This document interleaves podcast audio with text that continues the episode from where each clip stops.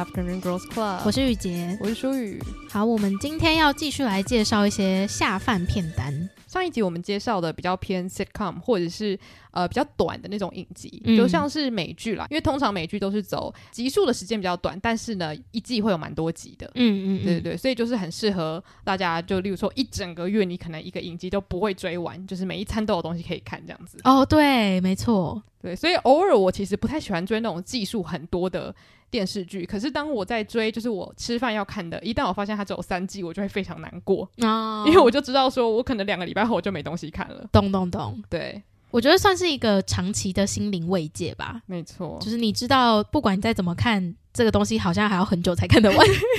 就是会有一种现在看不到终点，我就觉得永远都没有终点的那种感觉。太棒了，我我喜欢的东西永远不会消失。对 对对。那然后我们这一集要讲的就是比较偏综艺节目跟一些无法被归类的东西的部分。嗯，对。那因为雨杰有很多的综艺节目，其实我蛮兴奋的，所以我蛮好奇你首先想要推荐的综艺节目是什么？但我觉得我的综综艺节目你应该都看过或听过啊？真的吗？对。那我第一个要推荐的，其实它本身就是一个很适合在吃饭的时候看，因为它就是介绍美食的节目。然后这个综艺节目叫做《街头美食斗士》，它是韩国的综艺节目，然后一集。大家差不多一个小时啦，但是因为毕竟吃饭的时候吃长一点，看一个小时是没有问题的嘛。然后他的这个综艺节目很简单，就是制作单位找来了韩国很有名的大厨叫白中原，跟着白中原老师，然后一起在亚洲世界各地去吃当地的巷弄美食。这个节目也有来台湾拍过，然后他们那时候是去介绍台湾，我记得是某一个庙附近的一些就是街头小吃这样子。然后因为我自己本身不是一个喜欢吃传统食物的人，就譬如。说路上有卤肉饭跟意大利面可以选的话，我会选意大利面。嗯，就是我平常没有在吃传统小吃，看了街头美食斗士，然后他来台湾介绍一些传统小吃，就当中就有一些什么，好像什么猪脚面线吧，我就想说看起来超好吃的，就是很好笑，就是因为呃我是台湾人，然后其实也他也在介绍一些台北的街头小吃，可是身为台北人，我平常不会去吃，但既然是一个外国人介绍的时候，我就觉得说那我要吃吃看。所以我很喜欢看白老师的节目，就是因为白老师他自己本身是厨师，所以他在吃美食的时候，他可以用一些烹煮的方式去讲说这个美食它特别，或者是它难做的地方，或者是它很需要手工的地方在哪里。那我觉得这些背后的小故事都是会增添我对这个食物，我不仅是可能很主观性的觉得说它是好吃还是不好吃，而是我可以知道说为什么这个食物它是特别的。嗯。像我妈妈，她就是非常非常爱白老师。我相信非常多人就是家里都会有，就是很爱白老师的妈妈这样子。像我朋友，他就是自己一个人住在国外，然后他说他有的时候很孤单的时候，就会开白老师的影片来看，因为他就说白老师就是会很幽默、很有耐心的教你怎么煮东西，然后他就说他就觉得心灵被慰藉，然后每次看完就会更有动力煮东西给自己吃这样子。我觉得他是主妇之友，对对对，真的。而且我觉得他蛮强的，就是他虽然是厉害的厨师，可是他都会把事情讲得好像很简单，就他会用最简单的方式来教你做一些好吃的东西。而且我觉得是他虽然是厨师，就是真的是餐厅大厨，但是他在讲解菜色或者是他在呃教人家怎么做饭的时候，他会用大家都听得懂的方式教你。嗯，我觉得很厉害。对我，我觉得像喜欢煮饭的人，应该都还蛮喜欢看白老师的影片，因为像我妈她自己有时候在煮饭，如果没有什么灵感的话，她就会讲说：“诶，她那天看到白老师煮了什么东西，然后她就会想要试试看这样子。”嗯嗯。对，然后白老师他好像是不是有很多不一样的节目？就是除了你刚刚说的街头美食斗士之外，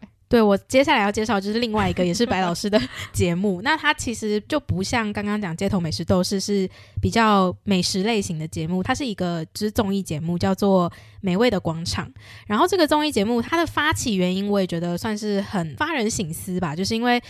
在韩国，就是他们有很多在地的农产品嘛。那农产品是很季节性的，所以有的时候就是，譬如说今年它这个季节性然后会大丰收，那大丰收又没有那么多人去吃它的话，季节性的东西那个季节一过，就会浪费掉那些没有被消耗完的食物。所以这个节目他们的初衷就是透过介绍韩国当地的这些农产品，然后去介绍当地的农产品现在有哪一些是新鲜可以使用的，然后由白老师带领着一群明星艺人们，然后一起在各大可能休息站啊，或者是车站附近，然后开店，把用这些季节性的农产品去做出适合他们的美味餐食，然后推广给大众这样子。嗯，所以我觉得它本身节目就是一个很好的出发点，然后加上就是白老师跟这些明星艺人的互动也很有趣，因为明星艺人就是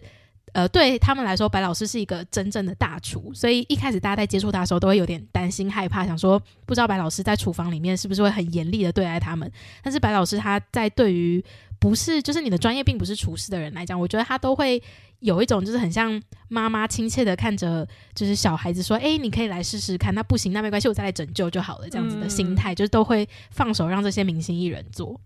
我觉得他的那个。发想真的很好，是我还记得我有一次就是在跟我妈聊天，然后她就跟我讲说，有一次那个白老师就讲说大葱好像就是有点盛产过度，然后就很多人都就是没有办法卖出去，所以他就可能做了一个企划，说教大家如何用大葱做一些美味的食物。他还没讲完就开始大哭，他说因为白老师实在太好了，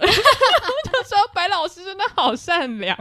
可是真的，因为我那时候在看这个节目的时候，就会觉得。就是哎，我们怎么都没有想到可以用这个方式去推广，说其实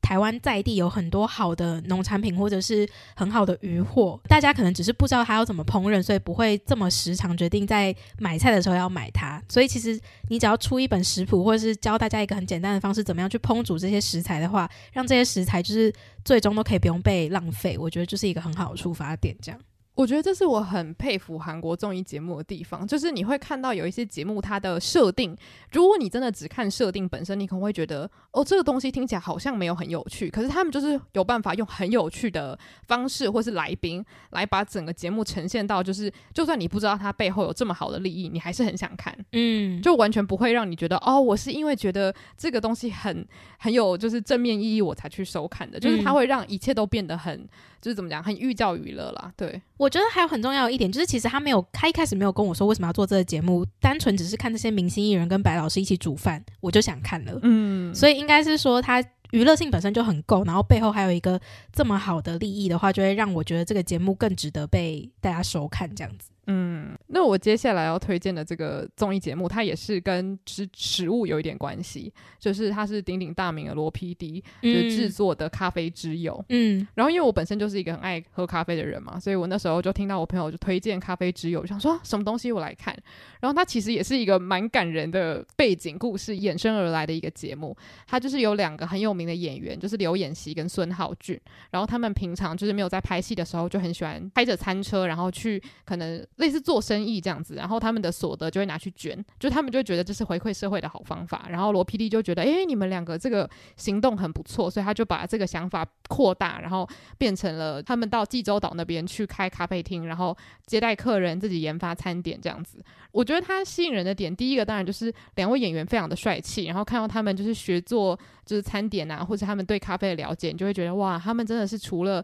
他们工作之余，他们的人生真的很丰富，就是他们。对于他们的人生有很多不同的目标，然后再来就是济州岛的风景非常漂亮，然后他们当地有一种很特别的菊类，所以他们就拿那个菊类去做了不同的点心跟咖啡，所以他有点间接的就是去推销济州岛一些有名的就是农产品这样子，然后也让很多不同的明星去帮忙。无论你是喜欢看济州岛的美景，或者是你对于去那边帮忙的明星很有兴趣，我觉得它都是一个。就是怎么讲，也是一样寓教于乐，因为他就是看了很疗愈，而且你同时可能也会学到很多烹饪的小技巧。因为其中有几个人他们是很喜欢咖啡，所以他就会讲到咖啡，他就会滔滔不绝的一直说，一直说这样子。嗯，我接下来要介绍的也是罗 PD 制作的节目。然后我觉得你刚刚讲到那个，就是罗 PD 他为什么想要帮这两位演员做这个节目，他有一个自己的想法嘛。然后接下来这个节目可以算是罗 PD 的他一开始崭露头角的一个作品，因为我觉得罗 PD 很厉害的是。就算他今天找了一一群我不认识的人，然后来做他的节目，但是我还是因会因为看了这个节目喜欢上这些人。嗯，然后这个节目是他非常经典的，叫做《新西游记》。然后《新西游记》有非常多集，但是《新西游记》最一开始的原始成员是江虎东、李秀根、殷志源还有李生基他们四个人一起组成的那个成员这样子。然后《新西游记》的主要的算是节目内容就是这四个人呢，他们会去各个地方，然后。要破一些制作单位设定的任务，然后破了任务之后，他们就可以得到龙珠，然后他们要集结七个龙珠，然后制作单位就会给他们一些他们想要的东西，这样子。那当初我觉得很有趣，是因为这四个人里面的，就除了李生基之外的三个人，都是在当时有发生过丑闻的明星，像是江虎东，他那时候是逃税，然后李秀根是线上赌博，殷志源是离婚的风波吧，反正就是三个在。当时的韩国社会里面是有受到很大舆论的明星，然后跟李昇基是一个形象一直都很好的人，所以他的设定就是变成说是李昇基像唐三藏一样带着三个有罪之人，然后赴西天取经，然后赎罪的一个故事。这样，就他背后其实有这样的故事，然后在途中就是他又设定了很多关卡，然后那些游戏到后来都变成大家。就是很常会在聚会的时候拿出来一起玩的游戏，然后因为这四个人他们本身的化学反应就非常的好笑，就是江虎东以前在韩国演艺圈就是以演艺圈大哥非常凶狠乱骂人的那种形象，但是因为他发生一些风波之后，他就开始比较收敛，所以在节目上面就可以看到这些成员他们。除了自己本身的职业之外的一个形象，可能因为他们跟罗 PD 也很熟啦，所以就是他们的互动也都是彼此很尊敬，但是又很好笑这样子。所以我觉得《新西游记》它从第一季开始，就是它的成员到现在好像是第六季还是第七季，就是虽然成员上面有一些改变，但是因为节目主轴的那个玩游戏的成分还是在，然后跟 PD 斗嘴的这个成分也都还是在，所以就会让人家觉得很好看。你知道最近有一个新闻是在讲说，TVN 他们就颁布了一个新规定，就是说节目不可以有就是同一个 PD 就操刀超过三年以上，所以就有超多个节目的 PD 就因为这样子离开。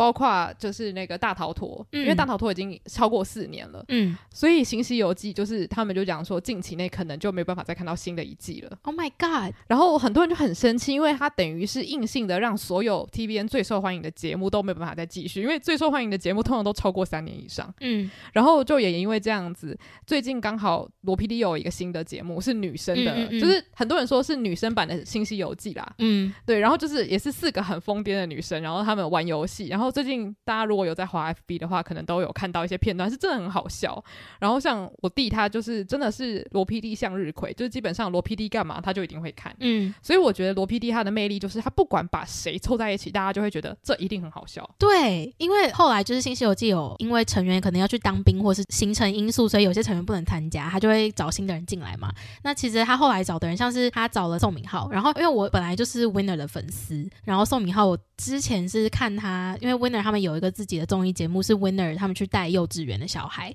所以那个节目里面就可以看到宋明浩很可爱的一面，然后也觉得他的综艺感很强。所以后来罗 PD 找他进来做新西游记的时候，就很兴奋，想说终于大家会看到宋明浩多好笑。然后果然他就是一个非常有综艺感的人。然后因为呃他们在。宋敏浩加加入《新西游记》的那那一季，就是他们刚好最终有达到七个龙珠，所以就有被完成愿望这样子。所以我接下来要介绍这个节目，就是那时候宋敏浩他许的愿望是他希望可以带着 Winner 的成员们，然后一起去旅行。因为罗 PD 还有个节目叫《花样青春》，嗯，所以罗 PD 就拍了一个《花样青春》，然后 Winner 版本就是拍 Winner 他们四个人出去玩的那个记录这样子。然后《花样青春》还有另外一个成员的是。一九八八的那个主演群们，嗯，一起去非洲玩，然后我就觉得，就是罗 PD 他很，就是大家都很清楚知道他会用什么手法去拍这些人出游，或者是这些人的日常生活，就会让你觉得，其实明星艺人他们在外面玩的时候，就跟我们平常大家在外面玩会遇到的事情，然后会看到漂亮的景色的一些反应是一样的，所以我觉得他也算是变相的拉近，就是你跟这些你以前觉得一辈子都不可能。找得到共同点的明星艺人，他们其实私底下的行为是跟你很像，然后你会觉得很有共感，然后会觉得这些人就是更值得你喜欢这样。嗯，而且我记得那时候，因为。那个花样的《一九八八》版是在他们播完没多久之后播出嘛，然后因为我就非常喜欢柳俊烈，记得我那时候看的想法就是他真的是一个很会生活的人，嗯、就是因为他是很晚才真的就是出道，然后演戏大红，所以他前面的人生就是很认真在当一个正常人，这样讲很奇怪，但他就是生活经验非常丰富，所以你看到他出国玩的时候，你就知道他一定是一个非常常当背包客的人，嗯，就是他一到国外，就是他要去哪里租车，然后跟别人怎么用英文沟通，就是真的是熟门熟路，看完真的是沉船到一个不行，就觉得说天啊，快带我出国那种感觉。我觉得就是因为他拍这些明星们他们在国外遇到事情的当下的那个最真实的反应，你就会觉得其实他们身上有很多是除了他们本职之外，也令人值得学习的地方。嗯嗯。嗯对，所以我觉得基本上罗 PD 他拍的所有系列都还蛮值得追一追的。而且，因为我觉得他很强的，就是他会先从像他先从《新西游记》，然后拍了就是很多季《新西游记》也很受大家欢迎嘛。然后他又从《新西游记》里面就是会一直衍生出不同的综艺，然后让这个《新西游记》的人做，然后都是结合他之前可能找其他艺人做过的节目，像是他有一个很有名的节目是一日三餐，那个也超适合下饭看的，因为一日三餐就是看一堆明星，然后在乡村，他们有在乡村，然后也有在。岛屿上面，嗯、然后就是过着最自给自足的生活，然后每一天真的就是早上起床就开始想说，哎，早餐吃什么？早餐做完之后就开始想说中午吃什么？中午吃完之后就开始想说，那晚餐吃什么？就是是看他们在那边煮饭而已，但你就觉得好疗愈哦。然后因为他有一日三餐这个经验，所以他又让了《新西游记》的这些成员去济州岛开了一个餐厅，叫江食堂。嗯，然后在就是江食堂里面，我有吓到，就是因为他们是找白老师来教这些艺人，就是做。可以卖的食物，然后包含定价什么都是艺人他们自己定。然后我觉得这些艺人都好强，就是他们不仅很认真学习，然后最后做出来的东西也都看起来超级好吃，就是看起来真的是外面餐厅会卖的那种等级的食物。嗯，就是你一看就知道他们不是要跟你玩玩而已，他们是很认真的。就是大家既然要学，就认真学。然后因为我记得很清楚，是因为姜食堂的第三季，我以前去学做披萨。是窑烤披萨，哇，他超认真呢！而且你就想说，一个偶像明星竟然这么会做披萨，而且他就获得人生技能哎。对，而且他做的披萨看起来超级好吃，然后还会看那个火候，就是什么时候要翻面什么的。你想说，天哪，龟贤，拜托你现在就立刻去开一家披萨店，我一定吃饱。而且我记得我忘记是哪一季，就是那个朴叙俊，嗯，他去西班牙吧。嗯，然后他就是呃花很短的时间练习西班牙文啊，饮食堂吗？对对对，应该是饮食堂，就比较后面了，对不对？然后他真的就是可以使用西班牙文去点餐代位，我真的觉得。那个影片我真是看一百次，我就被圈粉一百次。就是你会觉得他们真的是很认真面对，虽然当然这个是他们的工作，可他大可可以就是做做表面功夫，但是他是真的很用心去面对，就是他接到的每一个挑战。我就觉得他找的这些人都是其实都很让人钦佩啦，因为他们就真的是花时间去把这些东西学起来，然后他们是真心的对待每一个客人。哦，对，我觉得他看人的这个眼光好像真的蛮准的，嗯，因为我觉得他很厉害，是因为他找的这些明星可能也不是当红的流量的人，可是你都可以从这个明星当中找到他们的魅力在哪里，嗯，就你不会因为流量去看这个节目，你反而是真的因为真心喜欢这个节目的内容而去追这个节目，对啊。我真的有一点在希望，就是因为他后面不是在做民宿的嘛，嗯，我超级想要，就是如果未来有一天我去韩国玩的时候，我可以就是当嘉宾出演，因为他们的那个服务真的是我这辈子没有看过这么就是到位，然后关怀就是民宿客人的那种感觉。哦，对，而且我觉得是就是一日三餐跟那个饮食堂里面比较不会看到就是争吵的这个镜头，因为饮食堂里面的。重心就是那个尹汝贞，一个非常资深的演员，就是一些比较大前辈型的艺人们，所以大家就比较不会可能争吵或什么的。但是在僵尸堂跟新西游记里面，他们真的超常吵架的，大家就讲话就大大声来大声去。对，就算就是江湖东本身是就是以前大家很怕的人，可是就是因为他后来。经有一些风波之后，然后又参加罗 PD 的节目什么的，所以他个性就改很多。就是他现在也比较可以跟这些年轻的艺人们玩在一起，也会跟他们就斗嘴什么的。所以你就可以看到，就是他们很像在录节目的时候，他们突然间大家都是好朋友，大家都是同辈的人。然后你们现在就是专心的在这个餐厅里面要把这个餐厅做好，这样子。嗯，我觉得他的那个实境秀。就会让你觉得你看到了你想要看到的真实，可是又少了那种腥风血雨的成分在里面。嗯，没错，可能这就是韩式，嗯、呃，也不能说韩式，因为其实韩国有一些就是实境秀是比较腥风血雨派，但我觉得罗 PD 都是走真实疗愈派，所以我觉得这些比较下饭啦。虽然我觉得可能有一些爱情的大家会觉得很下饭，但我觉得我自己涉猎没有那么多。哎、欸，爱情的不行哎、欸。因为爱情呢，要看得很仔细啊，对，因为这是人性的细节，没错，就是你会，不然你若没仔细看，你会想说，哎，这个女嘉宾 A 怎么跟男嘉宾 B 搞在一起了？他们上一节不是没有在看对方吗？哎、欸，对你说的没错，还是要看实物的比较可以放松。而且因为像是就是僵尸堂或者是新西游记，就是你就算错过他们玩一个小游戏或他们吵架的那个细节，反正等一下还是会很好笑。而且就是你 FB 随便划一划，一定会划到一些片段，就例如说那个戴耳罩大声吼叫的游戏啊什么的。对，就是他，我觉得罗 PD 的综艺节目也是有一个精髓，就是很像我们前一集介绍 sitcom 的精髓，就是任何一个好笑的片段拿出来，你可以看一百次都不会腻的那一种。嗯，没错。想要定期收听更多书虫人生的精彩书单吗？想要定期吸收更多影剧人生的心得体悟吗？欢迎订阅我们跟 Mixer Box 合作推出的午后女子会赞助方案，每月提供一篇节目精选主题延伸文章，以及我们的每月书单影剧片单心得分享，外加每月 bonus 书虫人生特辑，以及每两个月一次的英文闲聊单集。现在就去 Mixer Box 搜寻午后女子会 Afternoon Girls Club，订阅不同层级的方案，为你的生活提供更多休闲娱乐的新选择。好，那我最后一个要介绍的就是真的可以说是 Oldie but Goodie，就是效力家民宿。这个很赞，因为李孝利他也是属于一个 很很厉害的 IP 嘛，就是李孝利他可以延伸出超多不同的综艺节目，像最近有一个孝利的首尔 Check In。就是他带着他在济州岛的朋友们，就是他认真的朋友们，然后到首尔去玩。然后那时候我我妈就很打趣的说：“李孝利真的太强了。”他。无论做什么，大家都会看。我就说，这真的就是做艺人最成功的，就是你已经成功到大家完全不管你要做什么，他们只要看到你，他们就想看。最近李孝利有个新闻，就是因为她老公在济州岛开了一个咖啡厅，嗯，然后结果咖啡厅，因为他咖啡厅是做那种比较小型的，所以就造成很多人去排队。然后因为李孝利在刚开幕的时候，就是她有在店里面当店员，然后会很亲切，就是跟这些来的顾客拍照什么的，所以就造成了轰动，然后就变成说他们本来是好像是开在那种乡间小路上嘛，就是可能路本来就不大，就还一堆人在排队这样，所以当地居民就有抱怨这样子。然后李孝利的老公就是有出来跟大家说，哦，因为呃，其实做这个咖啡厅，我们本意也不是为了赚钱，真的是我自己本人的一个兴趣。然后很抱歉造成大家困扰，那我们现在就是会考虑把它变成预约制的。然后我就觉得说，真的李孝利他们就是不管做什么，大家就是会想要去。而且我觉得李孝利现在很强的地方是，他会让那些想要跟他见面的粉丝就是。有很多方式可以见到他之外，他是真的把他们当做一般的朋友对待，嗯、就是不是那种哦，你是我的粉丝，谢谢你支持我，而是哎，欢迎来我家玩，谢谢你们来我家玩这样子。对，我觉得这真的是他人格特质很特别的地方，就是他跟他老粉讲话的时候，就真的很像你在跟你朋友讲话，就是他会讲说，好了好了，拍完照可以回去了。就是如果是一般人，你如果断章取义的话，你会觉得他很凶，可是你如果了解李孝利的话，你就会知道是因为他。呃，我觉得他最神奇的点就是他很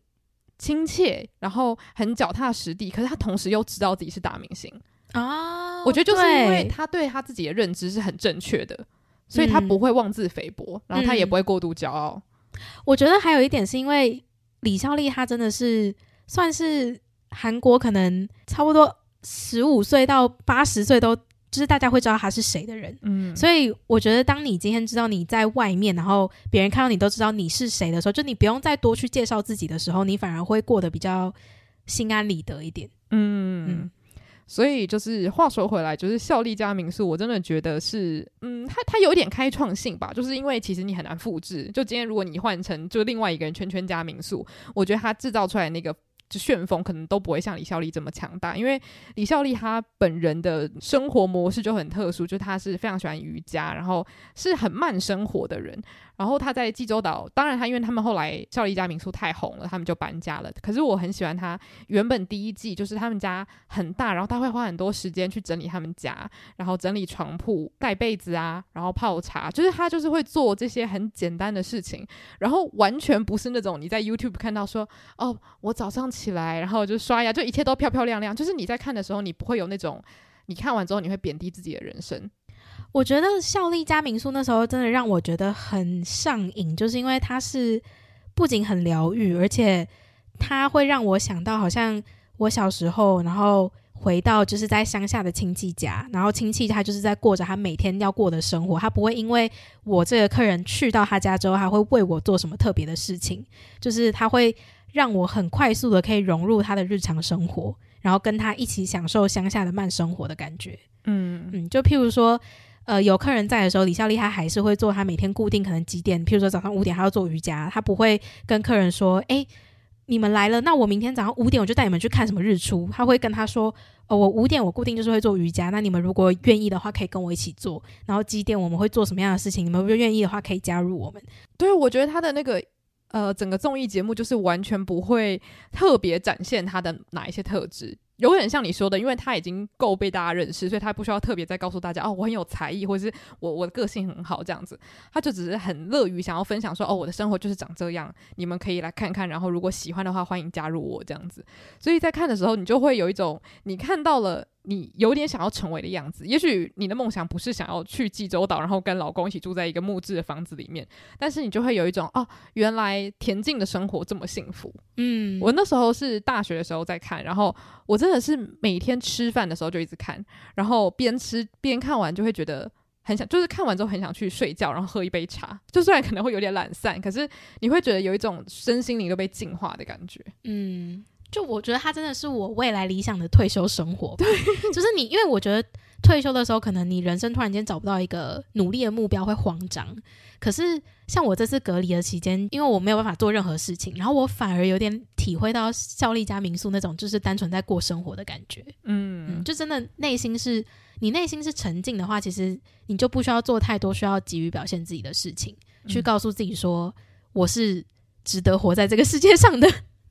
对，而且我觉得最后我要讲，就是我很喜欢李孝利的一点，就是我最近刚好在看那个孝利首尔 check in 的前面一点点，然后节目就有花一点时间介绍他在济州岛这些朋友们，他们可能有什么样的个性，分别在做什么样的工作。然后在看他跟那些朋友聊天的过程中，我就很佩服他，因为他是从首尔搬到济州岛。然后他等于是到一个全新的生活环境，可是他可以在建立自己的新生活的期间，认识这么多好朋友，而且是真的建立很深厚的关系，然后知道他们的就是老公啊，他们的家里发生什么事情，然后就是真的是变成一个新的朋友圈。我我其实很佩服，因为我觉得搬到一个新的城市，建立新的人际关系，其实没有那么简单。嗯，所以就代表我觉得他真实生活跟荧幕上的，我认为应该是相去不远。因为他的那些朋友都不是明星，然后他们都可以在荧幕前面就是这么舒服的跟李孝利相处，我就觉得那种看了之后，你就真的会觉得说，一个大明星真的最好不过就这样了吧。而且我觉得会就是看孝利加民宿的时候，会常常让我觉得啊。难怪他会是大明星，嗯嗯嗯，就是虽然我不知道，就是因为李孝利在辉煌的时期，其实我完全不认识他，我只是知道李孝利，但是我不知道他是，就是他到底是因为什么出名这样子。嗯、然后我真正认识他的时候是孝利家民宿的样子，然后我只能说，就是我在看到李孝利在孝利家民宿里面的一些行为的时候，就会让我觉得，哎，这个人他就是有天生有一种魔力，会想要让大家听他说话，想要看他在做什么。嗯，我觉得这就是一个浑然天成的一个明星魅力吧。对，嗯。因为讲到这就不得不提我我接下来要讲的一个大段落，就是我要介绍一些下饭型的 YouTuber，其中就有我们上一集介绍过的 Emma Chamberlain，因为 Emma Chamberlain 她真的就是我们这个时代的李孝利，我觉得 美国李孝利 真的，他他做什么我都好想知道，因为她的 YouTube 影片是以 Flog 这个形式闻名这样子，但是她的 Flog 又不是像是大部分的 Flogger，他们可能是。拍摄自己一周做了什么事情，他可能就只是截取他一周里面的两三个白天，甚至有的时候是一个白天发生的事情，他就把它剪成一个差不多十五二十分钟左右的影片。真的就是说不上来为什么。就是如果今天有另外一个人完全复制他就是 vlog 里面的内容，你可能就完全不想点下去。对，我只能说，这真的就没有什么原因诶。而且我今天早上在。就是跟雨洁聊天的时候才讲到说，嗯、有的时候 Emma 她会在自己的 podcast 或者在影片里面聊到一些议题，就是对我来说，我只会觉得哦，她提到了一些她的想法。可是就在几个礼拜之后，我会在我自己追踪的一些 podcast 或是 YouTuber 的讨论里面，他们就会讲说，哦，Emma 上个礼拜在她的 podcast 提到了这个东西穿起来很漂亮，或是这个议题提到了什么什么什么，就是他们把 Emma 讲的话视为圭臬。然后里面这些创作者可能很多人都比 Emma 大非常多岁，然后我就觉得 Emma 的魔力真的是无远弗届到一个我吓到要吃手的程度哦。因为我我后来真的就是觉得 Emma 很强，就是因为她前阵子在那个 m a g a l a 的红毯上面，然后帮 Vogue 就是访问这些明星这样子。然后那些明星对我们来说都是超大咖的，什么 Billie Eilish 啊、Kim Kardashian 啊这些人。然后这些人都是，就是跟他讲话，真的就是像是私底下他们超熟的那种关系。当然，我相信他们私底下应该也是朋友。可是，我就觉得 Emma 就是有这个魔力，因为可能这么多明星平常也都是会看他的 YouTube 影片，所以你会觉得跟他很熟，你会觉得好像他就是一个很好亲近的人这样。嗯，像之前就有人私讯我们说，就是他。也跑去看 Emma 的影片，然后就说哦，真的很疗愈什么的。所以我觉得，对于普罗大众来说，Emma 整个人的个性应该就是那种，你不管做什么，你就是放在旁边看，你就会觉得好像有一个很亲切的朋友在陪着你的感觉。嗯嗯，没错。那你你自己要推荐的 YouTuber 主要都是以 Vlog 形式的吗？对，因为我还蛮喜欢看 Vlog 的。好，那因为我这边就是只有一个 YouTuber 要推荐，嗯、然后刚好他的类别是很怪的，嗯，就是他叫做 Internet Girl。然后这个女生，就是如果你是一个喜欢二手购物的人的话，你可能会知道，她是一个加拿大的女生，然后她叫 Bella，因为她常常会去二手商店买衣服，然后在 Depop 上面就是销售这样子。然后因为她的搭配的眼光很独到，所以后来她就在 IG 上面越来越有名。后来她就搬到了美国，然后成立自己的工作室。那她基本上她在销售的服务就是，你可能可以跟他订购说我要某一个风格的。呃，一个搭配组合，然后可能要花三百美金之类的，然后他就可能会寄给你两套衣服，然后加一双鞋子，然后是他用二手商店他找到的宝物去帮你搭配出来的这样子。然后他的 YouTube 频道呢，基本上都是超过一个小时，他就是把他每天工作如何搭配衣服的过程全部讲解给你听，然后就是就这样而已，完全没有任何内容，就应该说他的内容就是他如何帮他的客人搭配衣服。但是那个东西真的疗愈到爆炸，就是第一个是因为他讲话有一个很重的加拿大腔，然后大家如果曾经听过英文单集的话，就知道我超级喜欢加拿大腔的英文这样子。然后他讲话就是有一个他自己的调调，所以他就是。呃，用他那疗愈的声音一直解释说啊，我选这个衣服是因为它很有歌德风什么什么的，你就听到之后会觉得说你的人生就是真的好美好哦。所以我就常常会把他一个小时的影片可能花三四次看完这样子，然后看完之后，你除了觉得很疗愈之外，你也可以得到很多穿搭上的灵感。像我自己后来甚至因为整个太喜欢，我就真的从美国订了一个超大箱的 bundle 回家，是有点疯狂的举动，大家不要学。但是就我非常推荐，就如果你是喜欢时尚的人，就真的可以去追踪他的频道，有点算是另类的 vlog 吧，因为也是在记录他工作的片段这样子。我那那时候你推荐我就是 Internet Girl 之后，我那一阵子也超着迷的，因为他是不是他的影片就真的是没有任何的剪辑，可是你就是会觉得他还蛮顺的，而且我觉得他很厉害的地方，他的风格其实是很难驾驭的，可是每次看他在搭配这些衣服组合的时候。我觉得很有趣，就是因为他的工作室其实很乱，因为他东西很多。他平常的兴趣就是去二手店，就是淘宝嘛，所以他有非常多的东西。然后我觉得看他的影片有一个另类的，也算是满足自己的一个淘宝欲吧，因为他会把他搭配的衣服就是摆在地上这样，然后就看一看看一看。可能就过了三分钟之后，他就说：“哎、欸，我觉得可以再干嘛干嘛。”然后就带着你，然后拿着镜头，然后去他的那个一堆杂物里面，然后随便掏出一个，就是你想说怎么会是？就是你你这地方怎么会放一个项链？就可能是一堆袜子中间，他就突然抽出一个项链，说：“我觉得很适合。”然后把它丢上去。他说：“哦，真的蛮适合的。”就我觉得他算是帮助我认知到了很多时尚的搭配。嗯嗯，对，因为他很喜欢就是一些比较次文化的东西，所以我觉得他。真的也是莫名的很寓教于乐，因为像他有一个习惯，就是他只要拿到一件衣服，他一定会把他的标签翻出来跟你说，哦，这是哪一个牌子？就他可能会讲说，哦，这是九零年代很受欢迎的牌子。我就默默觉得他很像一个老师，嗯，就是他他是一个非常非常可爱的人啦，嗯、对，就很推荐给大家。那我接下来要介绍的就是一系列的 flogger，因为刚刚就提到我自己是一个很喜欢看 flog 的人，然后我老实说，有认真反思过为什么自己那么喜欢看 flog，这有需要反思吗？还好吧，我觉得蛮需要的，因为就是好像我是人生很无聊，所以一直想要知道别人在干嘛。以前会这样觉得啦，就是会觉得说我每次都在吃饭的时候看这些人的人生在干嘛，我是不是就是真的很无聊，我不能好好的享受我的就是这一顿餐嘛？但我后来就发现，就是其实也不是因为我很无聊，而是因为我。对于某一种特定的生活模式是有向往的，那因为可能现在我自己的真实生活状况没有办法达成那样的生活模式，那我今天会借由一个我在网络上找到一个跟我可能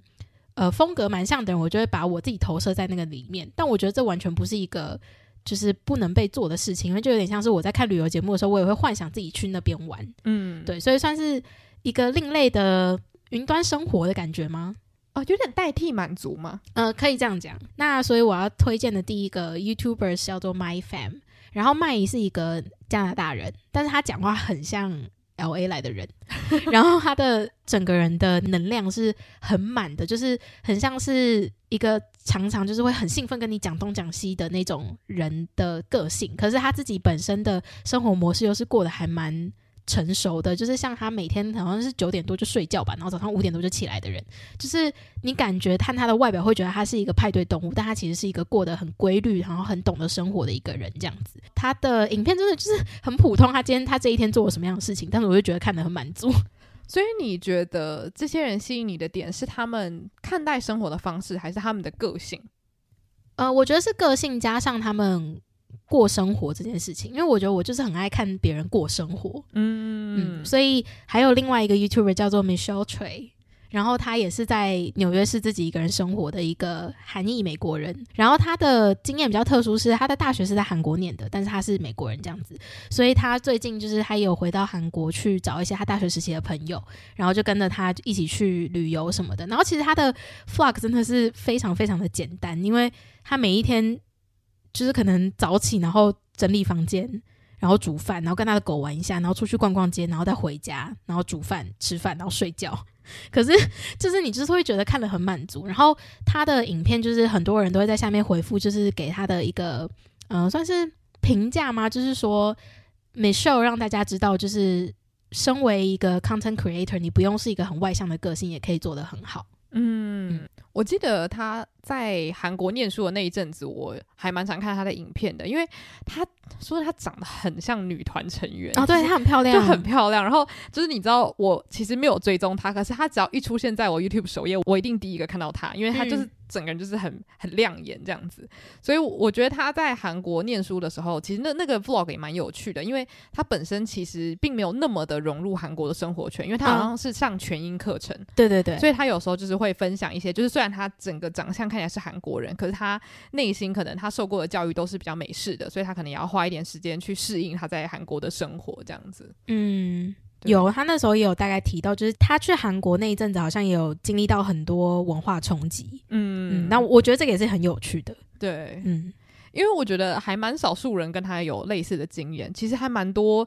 就是可能韩裔美籍的 content creator，他们都不太会，就是决定像他一样，可能留学到。亚洲这样子，因为大部分的人可能会想要去欧洲交换，可能对他们来说这个是比较常见的做法。嗯，对，所以 Michelle 的内容，我觉得搞不好亚洲的人看会觉得很新鲜，就是因为我们自己可能对于日韩就会觉得哦，好像很多事情我们都早就已经知道了。嗯，可是对他来说，很多东西可能是他知道，可是他从来没有经历过这样。好，那我最后很快速的介绍呃我的两个 YouTube 推荐，因为他们算是 YouTube 频道没错，可是他是。以戏剧模式呈现的。之前在介绍珍奥斯汀特辑的时候，应该有稍微提到，就是有一间公司，它叫做 Pemberley Digital。然后 Pemberley 就是达西先生在《傲慢与偏见》他住的房子的名字，应该是庄园，不是房子。然后呢，这个公司就是把《傲慢与偏见》，然后还有《爱玛》这两本书以 YouTube 的形式呈现。所以他们呈现的方式就是他们会设计一个角色，通常是女主角，然后女主角她就是会出现在现代的生活，然后她是一个 YouTuber，然后她就会以一个 YouTuber 的身份分享一些，就真的就是很像 vlog 形式的东西。虽然他在背后其实是有一个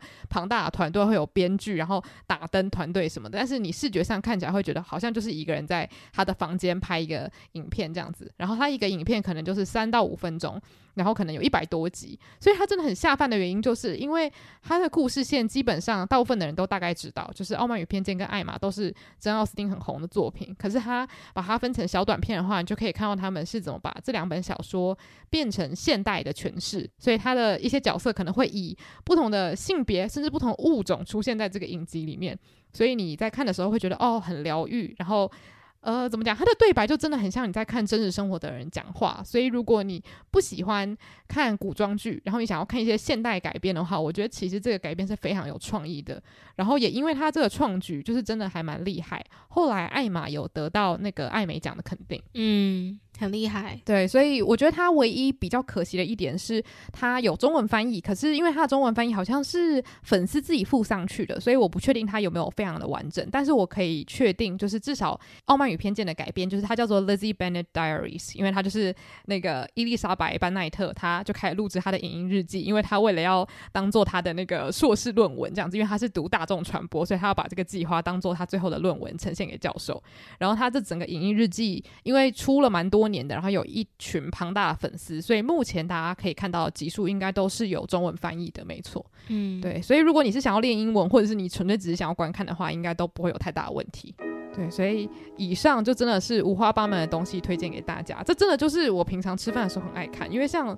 我们前面提到的那些啊，很多都是我每几年就会拿出来再看一次的。我觉得这些是真的，我们日常生活中很常在接触的内容。可是你不会想说它是一个可以统整起来介绍给大家的，因为我觉得下饭综艺其实或者是下饭片单其实是还蛮个人的。嗯，就是我觉得大家在吃饭的时候，真的会是你最不想要思考、最想要好好就是放松的时刻，所以可能会下意识选择一些最符合自己